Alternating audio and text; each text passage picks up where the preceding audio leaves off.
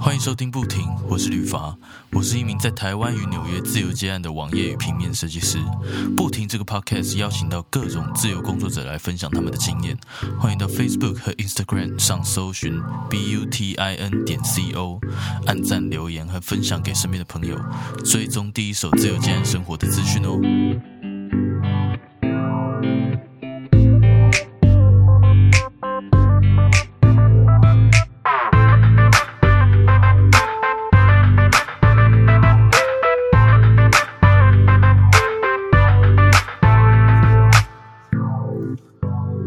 Hello，方轩，你可以跟大家这简单的自我介绍一下吗？好，Hello，大家好，我是方轩，大家也可以叫，大家通常也会叫我 Fan。然后，呃，我是一个自由接案的专案管理人。那我觉得大家可能对专案管理人的这个自由接案的职位好像觉得比较陌生，因为大家可能会觉得说，哎，自由接案应该是要像是设计师啊、摄影师啊，或者是作家之类的，要有一个。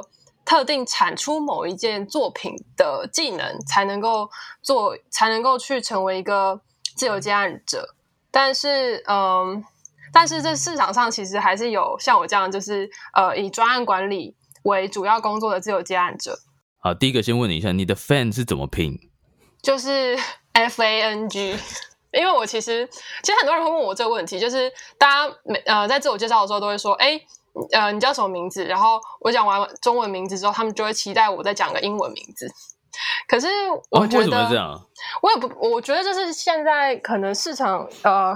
就是可能因为像我是做传，我是在传播领域里面 工作。哎，为什么要笑？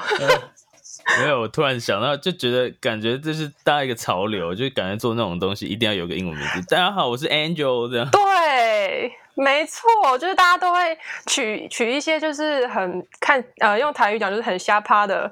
的英文名字，然后感觉好像有点洋，有一点洋味的感觉。然后，you know，对，就是感觉哎呦，我是叫什么 Angel 啊之类的，就好像比较厉害。但是我有时候就会觉得说，嗯。第一个是说，觉得好像这种英文名字你很容易跟别人撞名，然后就有点尴 尬。就是你哪一天就说，哎，你可以叫 Angela，然后他说，哎，我也叫 Angela，然后我可能心里面就会想说，谁想跟你讲一样，谁想跟你叫一样名字？所以我后来就决定不取一个英文名字，就是直接用自己的中文名字，然后直接直呃罗马拼音翻成英文，就这样就好了。真的真的，像那一种比较菜市场的英文名，我都是去星巴克才会用。呃，那请问你的英文名是？我的英文名其实是，不不是？你说我的 Starbucks name 吗？就是我的星巴克名是 Ryan。OK，也是蛮 OK OK。哎，大家好，我是 Ryan。对不？哦，好，对不起哦，大家有人叫 Ryan 吗？真是不好意思。很多啊，很多啊。哦，我听到最多是 Peter 啦，Ryan 也蛮多的。哎、欸，叫 Ryan 的都蛮帅的，好不好？像那个谁，《La La Land》的那男主角就 Ryan 啊。OK OK，好，好像死侍的那男主角也叫 Ryan。是是哦。对啊，你知道 Ryan 就坏。好啦好啦，Ryan 出帅哥，坏坏的，坏坏的小渣哥男，小渣男。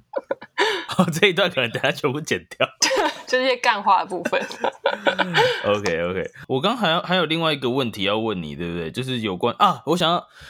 可以麻烦你介绍一下你所做的专案管理，就是实际上真的都在干嘛吗？因为我这不太，我不太理解这这个领域。专案管理的话，我觉得就是要讲回去，就是我一开始在大学的时候念的领域其实是呃广播电视，就是大家可能会比较知道说，广播电视出来的人，他可能会是拍影片啊、拍广告、拍 MV，或者是写剧本。或者是做剪接，就是跟影像相关的工作。那我自己的话，就是因为我我知道我自己可能比较没有像呃班上同学，就是很会很会写剧本，然后很有导演才华，或者是、呃就是手臂特别就是有力，可以一直扛着摄影机跑来跑去。我觉得我没有这样子的才能，我就只是个瘦弱的女生。所以我后来毕业之后呢，我就是到影像制作公司里面去啊、呃、工作。我那时候其实想要做的事情是比较像像是影像企划或是创意企划之类的工作，但是那时候其实嗯，我觉得也是公司老板可能 maybe 发掘到我的其他才能吧，就是 除了影像企划之外，还有创意企划之外，我同时也必须身兼就是呃我刚刚讲的专案管理人的工作。那专案管理人的工作其实就有点像是制片，但是它跟制片有点不太一样的是，呃，制片它可能是负责一支影片的，呃，包含找演员啊，还有就是他该如何执行完成一支影片的这所有细节。但是专案管理人会比较像是，嗯，呃，跟客户还有呃创作者之间的那个桥梁。就是他会比制片在更早参与整个影像的专案，然后从专案的内容该怎么企划，他如何去符合市场，他如何去更彰显他的产品，到呃到能够呃跟沟客户沟通到一个他们喜欢的内容，然后创作者也觉得哎这个东西有趣可以做的内容，然后再进到执行，然后。拍完之后，可能就是也要负责去确认说他后面该怎么该怎么剪接，该怎么样怎么样的 tone and manner 才会才有办法去符合到说，哎，这东西能够展现出这个作品的质感，跟它应该适合的风格。等于说，其实专案管理人最简单来讲话，他就是把一个影像作品能够从他最开始到最结束，然后透过你的管理能力跟你的判断能力。去企划、去监督、去让它顺利完成，然后最后让它能够端到大家的面前，这是一个专案管理人的工作。那我自己的话，在最开始的时候，主要的负责专案都是影像相关的专案，就像我刚刚讲的，因为我呃我自己就是学影像相关的的领域，所以我一开始的专案都会是比较跟影像相关的。但是后来我其实也开始接了一些。应该说，等到我真正离开公司，成为一个自由工作者之后，我开始也会去接一些设计、展览，或者是空间规划、品牌规划等等这些的不同类型的专案管理的案子。了解，了解。嗯，哎，那这边有有一点很好奇哦，就是如果说，因为你是呃以前是专门比较做影像的。专专案管理嘛，那如果说你现在开始接设计，还有接一些展览，就是其他比较其不一样的呃领域的东的专案管理的话，你是怎么样去呃 handle 他们，你知道吗？因为因为毕竟不是你的领域，可能你有很多新的东西要了解，你是怎么样去就是学习的呢？这又再回到讲到大学了，就是一直回到大学，大学做很多事。对，因为大学的时候，我们的学系其实，嗯，就是什么都学，然后什么都沾一点。我们会学音响、音响设计、音乐设计，然后音响工程，也会学广播，也会学策展，就是什么都学。但是没有一个课是非常专精的。然后，因为这个样子的，对，就是因为这样的背景，所以我在毕业的时候其实也蛮迷惘的。就是，哎，我发现我什么都会一点，哎，但是又什么都不专精，那该怎么办？嗯。所以，嗯，老实说，我刚刚讲的那些专案的内容，我并不是完全完全不理解或完全陌生的。我其实对他们都还是有一些基本的认知。今年有接到一个案子，是要做空间的设计跟规划。嗯，然后其实我在。做这个案子之前，我其实完全没有真正的认识，或者说没有真正的嗯了解所谓居家装潢或是商业空间的装潢是怎么一回事。所以，嗯，我当时其实花了很多的时间去看书。我记得我那时候在确定接下这个案子之前，我其实花了很多时间，因为我觉得作为一个专案管理人的话，你必须要。比任何人都还要了解状况，嗯嗯嗯，所以确定接下来之前，我其实，在就是会跑到书店里面，然后就泡一整天，或者说，嗯，可能当天很多工作，但是完成工作之后，我就会跑到可能成品，就在那边窝了一个晚上之类的，然后窝到他真的要打烊，或是我真的很累，我才离开，然后去翻很多关于室内设计啊，或是装潢相关的一些一些书，嗯嗯嗯，然后同时我自己的话会去。嗯，会去问很多前辈，或者是透过一些管道，也不是管道，就是透过一些方式去去实际的跟一些现在坊间或者说市市场上面真的有在做室内装潢或空间设计的。公司直接打过去跟他们聊个天，或者是写个信，就是以自己是客户的身份写个信，写个信去询呃跟他们询问一下一些制作上面的一些事情。嗯嗯嗯，对，就是用这样的方式去了解市场的状况，然后同时也用看书的方式去增进自己对于这个产业的了解。这是我自己当时的方式。然后实际接下接下这个案子之后，我其实转变成说我花非常多时间去。跟设计师沟通，因为我知道设计师其实了解的会比我多，所以我会花很多时间去跟设计师们了解，说他们到底想要做些什么，然后他们目前看到的设计状况有什么样的风险，我会花很多时间去跟他们沟通这个部分，然后并且我也会去了解说客户目前的需求到底是什么。那呃，在跟设计师沟通的时候，我会不断切换自己的角色。就是有时候是以战友的方式去跟设计师站在同个阵线，然后去思考怎么样让这个空间更美好。然后，但偶尔我也会切换角色，变成是以客户的角度去告诉设计师说，我觉得怎么样才能够更符合呃市场面市场的需求，或是客户的需求。嗯，就是用这样的方式去完成那个专案。其实你的学习方式也就是比较土法炼钢啦，就翻书。对。没错，对啊，哎，那你这样根本就是接案大魔王哎，还应该还没有到大魔王吧？就 我的意思是说，你很多因为 小恶魔，感觉专案管理这一方，呃，这个东西感觉可以接很多不同面向的东西，只要是需要专案管理的。对，没错，我其实有这样的感觉。对啊，影像啊，就我觉得就连说不定 maybe 音乐。都可以。如果说你有这方面的天赋的话，或者是学过的话，就是只要任何东西需要有有关于专案的东西，我觉得你都可以接下来。这真的是大魔王了。对，但是我觉得专案管理人会有一个限制，就好像刚刚你刚刚有说到的，呃，如果你有天分的话，这就是我觉得这是一个蛮重要的 key word，因为嗯，确实有时候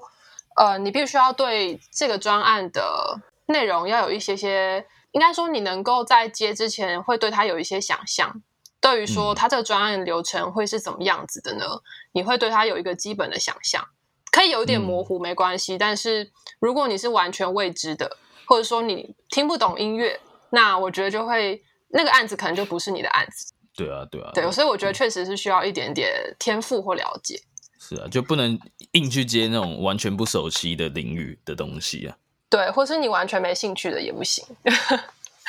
就是会相对辛苦。对啊，因为毕竟你要自己去查资料，或者是翻书，就像你说的翻书，在成品一整天看你不喜欢的东西，一定会疯掉。对，没错。OK，好，那这边想问你一下，那你为什么会呃离开上一家那个影像的公司，然后出来自己开始接呢？就而不是找另外找一份工作这样？其实还蛮多理由的，不想上班。这是其中一个，没很多人都这样。不想上班，对，不想上班，然后想要赚更多钱，这可以剪进去吗？可可以啊，没差，很多人都这样。其实老实说，真的很多人都这样。对。嗯，我觉得这两个是蛮主要的原因。然后，但是其实更多的原因其实是在于说，我自己其实因为我不知道大家怎么会会是怎么样去规划他们的工作生涯。嗯，但是对我来说，我自己是嗯，工作一段时间之后，我会希望有一些空白的时间去思考一下接下来该怎么走。或是思考一下，我我还能做些什么事情？是，所以我觉得我会离开公司，然后自己出来接案的一个蛮主要的原因，除了刚刚为了想要赚更多 钱之外，就是希望说能够给自己一个机会去。应该说，去放放任自己，放纵自己去接一些有兴趣，但是一直没有机会接的案子。嗯，比方说像刚刚提到的室内设计，嗯，或者是说，呃，我在这个过程中也接了一些动画的案子。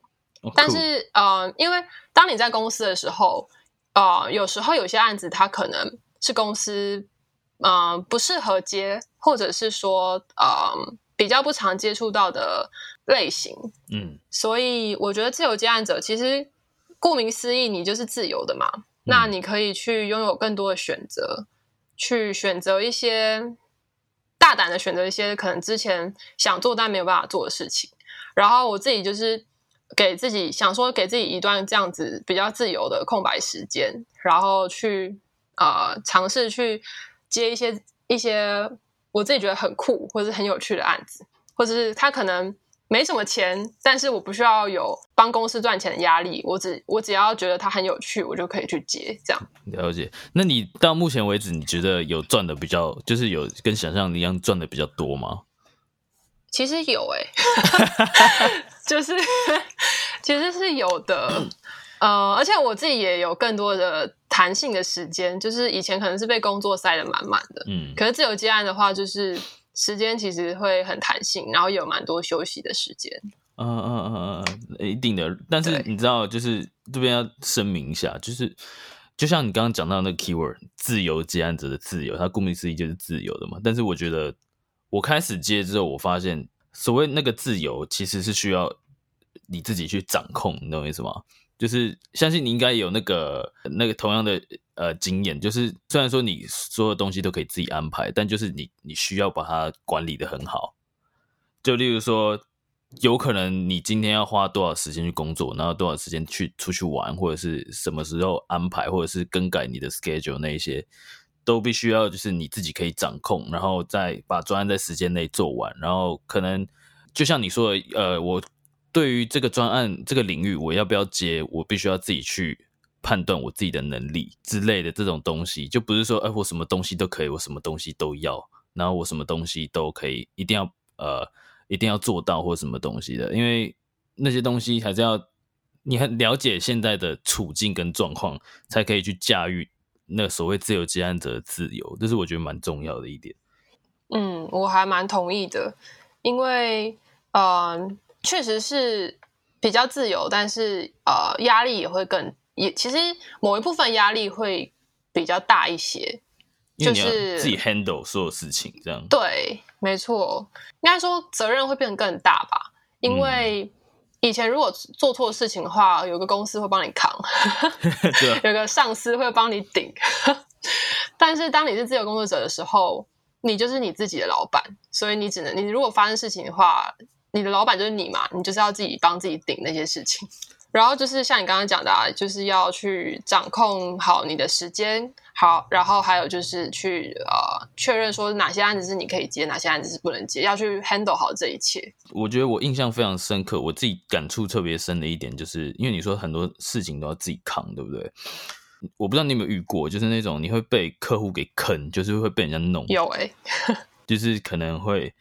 他会跟你说什么一些你觉得不合理的东西，但是或者是呃让你吃一些亏，或者是少给钱，那给你杀价，或者是不给你钱这种东西。但是如果说今天是我们呃接案者、自雇者他们自己在合约上面或者是该做的部分没有做好，有漏洞可以让人家钻的话，我觉得那个就真的真的只能自己吞了，不然也不能怎么样。对啊，其实还蛮常会发生这种情况。对，对啊，对啊，所以我现在合约方面我都会超清楚，而且而且我觉得更可怕的是，有时候是大多数时间我觉得都是朋友，都是认识的才会坑你骂，我不小心骂脏哇，这真的很难哎、对啊，这真的很难哎、呃，好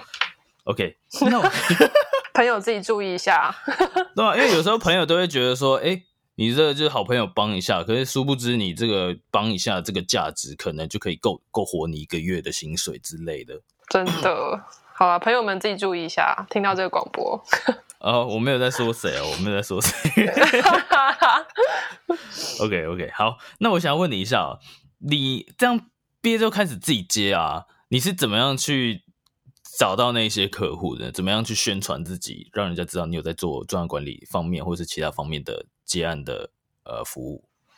嗯，我我其实觉得我自己比很多自由接案者还要幸运很多，因为我其实毕业之后是先到影像制作公司去去工作，然后工作一段时间，其实累积了蛮多的人脉吧。当我离开公司的时候，我在开始自由自己接案子的时候，其实嗯。呃，会比一般自由接案者花更少时间去找到合作对象，或者是说，无论说我我刚刚讲的合作对象是指创作者们，就是我有很多人可以帮我去完成一些作品或是专案。然后在开发客户的部分的话，我自己是觉得说，因为我的经验，其实在公司的时候的经验是是足够让我去跟新开发的客户呃建立一些信任关系的。嗯嗯嗯，对，所以我我自己其实，在开发客户的部分，呃，我觉得是蛮幸运的。可是你是他们怎么会跑来跑来找你做专案管理？你怎么让他们知道你有在做这件事情？我自己归纳了一下，我的来找我的人，他们其实有分成三种类型。嗯一种类型是啊、呃在我还在在公司里面做专案管理的时候，他们就认识到我的人，嗯然后当我一宣布，应该说一告诉他们说，就是对着天空呐喊，就是说，哎、我离职了的时候，他们其实就会开始，就是有一些需求的话，他们就会来找我。嗯嗯嗯嗯。然后这是一个部分，然后另外一个部分的话是，嗯，朋友会介绍朋友，朋友会介绍他的客户，因为有时候他可能是他会剪接，或是他会写剧本，他是导演，可是呢，他需要有一个人去帮他做他跟客户之间的润滑剂或是桥梁，嗯，那他也会来找我合作，这是第二个哦部分。对，然后第三个部分的话，就是我觉得就是嗯，客户关系的建立，就是我后来发现，当接案到后面，接案的时间慢慢拉长的时候，开始会有客户去介绍客户，所以有些完全陌生的客户是呃透过客户的介绍才认识到我的。哦，了解了解，对。嗯就是靠自己的呃做出来的东西去打口碑啦。对，没错，我觉得这部分其实很重要，而且对我来说，以我自己的经验的话，呃，是蛮主要而且蛮重要的一件事情，就是去经营这部分，经营自己的口碑。嗯嗯嗯，对，那我想要问你一下哦，就是你们现你现在开始接到现在大概已经多久了？如果说是完全完全的嗯、全职的自由接案者的话，大概是半年多吧，哎、就那跟我其实也没有很久。跟我差不多哎、哦，OK OK，那刚开始会不会很紧张？刚开始哦，对啊，还好哎、我刚开始其实觉得就是蛮快乐的，享受自由的空气，嗯嗯嗯，就是还还 OK。我觉得紧张会是在接到 maybe 第二、第三个月的时候，为什么？开始觉得说好像要再认真一点开发案源的时候，哦，因为我其实我其实一离职的时候就有蛮多，就突然很多案源突然跑出来，嗯所以我就觉得就是哎、诶其实没有那么困难，然后就 做的还蛮蛮开心的。可是当呃，我觉得所有自由接案者应该都会面临到一个问题，就是案源它并不是稳定的。嗯，当那个不稳定开始发生的时候，才会让我觉得有点紧张。那你怎么样去开发呢？呃，我的开发有时候会是我，我觉得我自己在作为专案管理人的时候，我其实很很喜欢跟客户聊天，然后我觉得这个聊天就也不是硬聊或是尬聊，就是 就是我会很认真的去了解他们接下来有什么规划，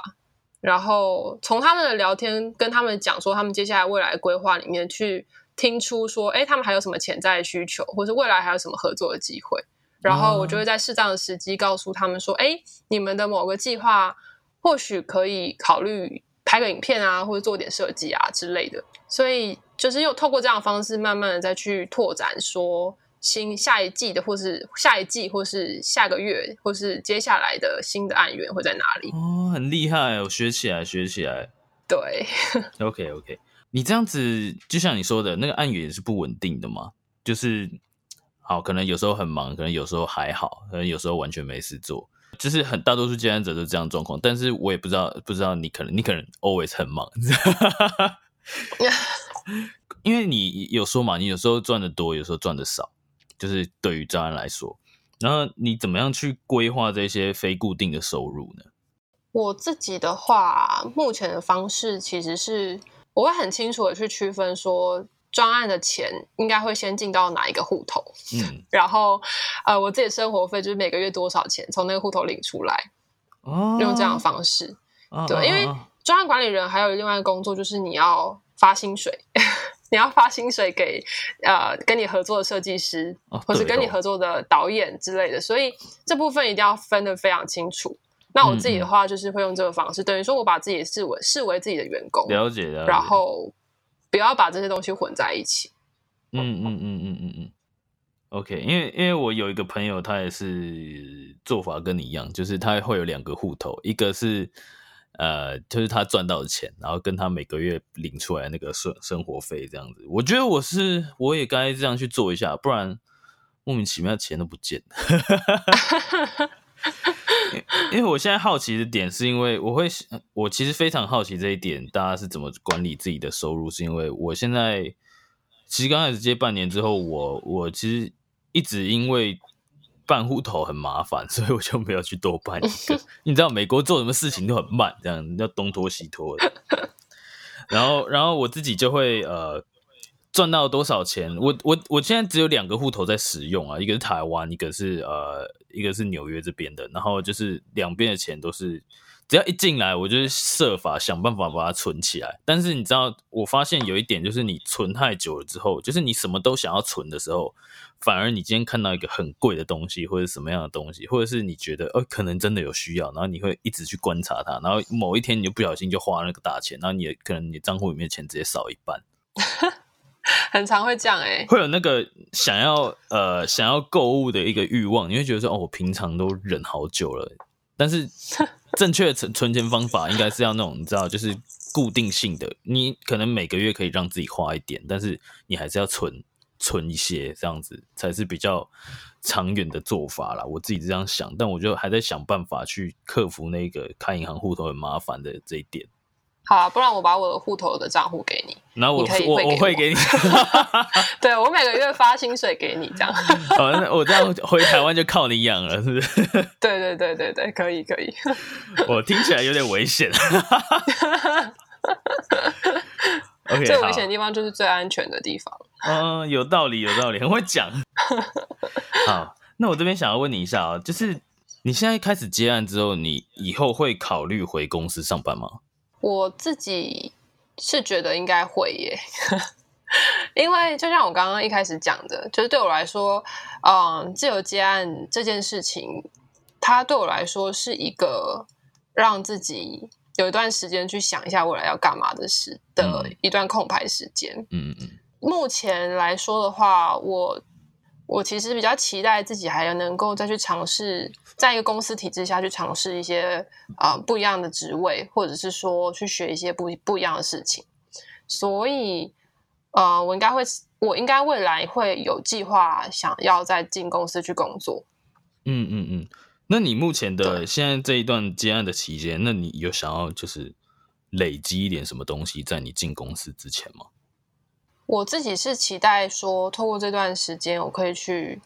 呃，因为这段时间我就会设法让自己去跳脱自己原本的一些框架，嗯，然后我我会期待说，在这段时这在这段时间之内，我可以 maybe 是找到一些新的发现，或者是透过这个发现去找到一些新的机会，嗯嗯，这样讲好像有点有点笼统，会有点模糊。但对我来说，现在这个阶段就是一个还是有点像摸索或是探险的一个旅程吧。所以，如果说具体要我呃去定义，说我一定要从这边得到什么话，我其实也没有办法很明确的告诉你。就是在没有框架的模式下面，我觉得就有点像自己去闯闯看这种这种概念吧。对，有点像是这样子。今天非常谢谢 Fan 来这边分享，大家 我自己我其实也是第一次听到有专案管理。在自由结案的，所以蛮新鲜的。对他其实还蛮少的，蛮少见的。应该说，有些人不太觉得说，对，不太觉得说需要有一个人去居中协调跟沟通。但其实事实上会节省掉创作者很多时间。而且你知道，很多设计师会很讨厌跟客户超级啊，超级啊，他们会很很恨跟客户就是沟通，或是听他们在那边讲说哪边要改。是啊。然后像我自己的做法，就是我会我会希望可以。尽量去帮他们设计师争取，就是不要去做任何改动。嗯嗯嗯，就是我我觉得专场上面很多很多专长，或者呃我自己很多花会花很多时间去去争取这些事情，然后就会比较能够还原设计师真的想要让这作品长什么样子，尽量去平衡这件事情，就不要让他们每次都改的改的半死啊什么之类的。对啊，如果说有一个人可以帮忙沟通这件事情，因为有些人可能会会做设计，但真的不不擅长去 argue，所以就比较麻烦。对啊，或者是他 argue 的方式，其实客户没有 get 到，或是客户呃听完之后整个心碎 那可能就是可能就两边都会不开心，所以才需要专案管理这个工作。对，对，做一个很厉害的中间人。没错。好，那今天谢谢你啦。谢谢，谢谢。最后，别忘记到 Facebook 和 Instagram 上搜寻 B U T I N 点 C O，按赞、留言及分享。也别忘记到 Medium Matters 方格子阅读文章，所有相关资讯在网址列输入 B U T I N 点 C O 就能找到不停的官方网站。如果你有任何视觉设计上的需求，也欢迎搜寻旅发来联系我。我们下周日晚上十一点见，拜。